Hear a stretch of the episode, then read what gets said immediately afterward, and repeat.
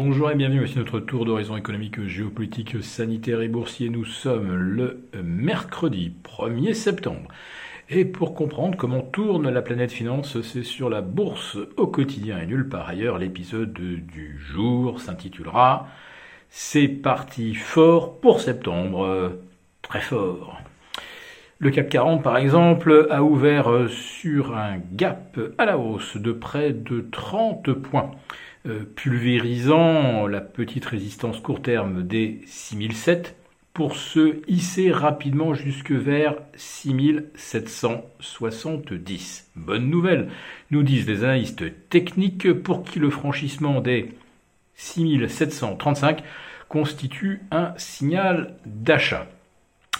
D'où vient euh, ce soudain accès d'optimisme À vrai dire, on a un petit peu, du, on a un petit peu de mal à, le comprendre. En effet, ce matin, on a appris que la consommation des ménages en Allemagne a chuté de 5,4 au mois d'août. Bon, certes, il y avait eu euh, une accélération de 4% le mois précédent.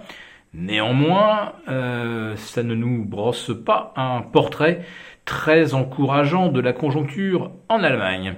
En ce qui concerne la France, euh, les PMI euh, manufacturiers et PMI des services sont certes toujours en territoire positif, mais avec un troisième ralentissement consécutif.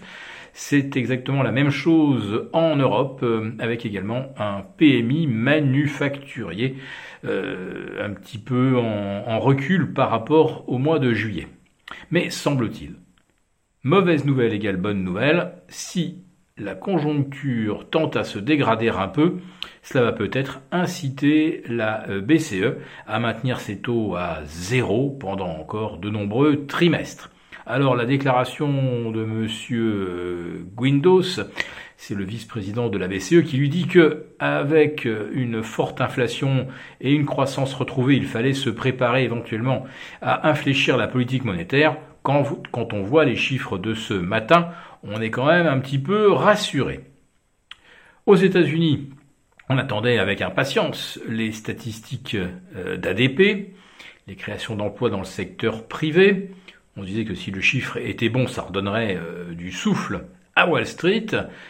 Eh bien, euh, le chiffre publié est pratiquement inférieur de moitié aux attentes. Oui, 373 000 emplois créés dans le secteur privé, on en attendait 650 000, voire peut-être même 700 000, pour les plus optimistes. Alors c'est le secteur euh, euh, tertiaire qui a créé le plus d'emplois, comme d'habitude, notamment l'hôtellerie loisir, avec 200 000 emplois sur 375 000.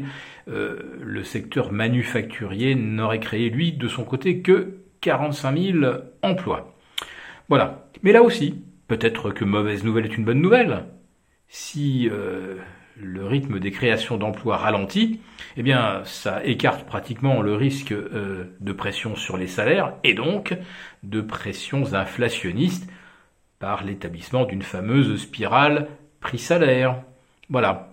Eh ben, puisque nous évoquons cette thématique de mauvaise nouvelle égale bonne nouvelle, bah, figurez-vous qu'en Chine également, on assiste au basculement euh, de l'équivalent du PMI dans le secteur tertiaire sous la barre des 50. Je crois qu'on est retombé à 47,5. Donc là, il y a un coup de frein conjoncturel. Bah, immédiatement, on traduit cela par la Banque centrale chinoise, la PBOC, va devoir s'employer pour redonner force et vigueur à cette croissance chinoise qui a l'air euh, aujourd'hui de manquer singulièrement de tonus. Mais au fait, pourquoi euh, le secteur tertiaire en Chine connaîtrait-il un ralentissement aussi marqué? Est-ce que l'on aurait euh, quelque part du souci par exemple au niveau de l'immobilier, avec une baisse d'activité? Est-ce qu'on aurait une baisse d'activité également dans le tourisme? On peut un petit peu tout imaginer. En ce qui concerne le PMI manufacturier, il reste lui in extremis au-dessus du seuil d'expansion des 50 à 50.10. Or là, le secteur manufacturier dépend quand même essentiellement des commandes de l'étranger. Autrement dit, euh, si on a un PMI euh, faible en Chine, ça veut dire qu'en fait, les commandes des pays euh, extérieurs à la Chine sont également faibles. Et une fois qu'on a dit tout cela, eh bien, qu'est-ce que l'on constate à l'ouverture de Wall Street? Eh bien, oui, un nouveau record absolu pour le Nasdaq, qui inscrit donc son 3, son 33e record absolu. Et puis, on attendait également le euh, huitième ou neuvième record euh, du S&P, ce qui aurait été également son 53e record annuel. Et puis, bien non, ça bloque euh, aux alentours des 4530 points, alors qu'en préouverture, on était plutôt entre 35 et 40, autrement dit, sur un nouveau record absolu au-delà des 4537. Allez, ne soyons pas trop impatients, il reste encore 6 heures de séance à Wall Street le S&P peut bien nous claquer donc son 53e euh, record absolu. Euh, surtout quand on voit que les, les cinq locomotives des GAFAM sont toutes dans le vert, je pense qu'on peut garder espoir.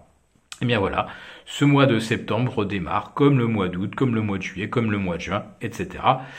Les liquidités sont toujours là. Alors, qu'est-ce que vous voulez qui change? Si cette, vidéo vous a plu, n'hésitez pas à nous mettre un pouce. On vous retrouve demain pour un live avec les abonnés des affranchis et nos abonnés premium. Et on vous retrouve tous pour le live de vendredi à 11h30. Belle journée.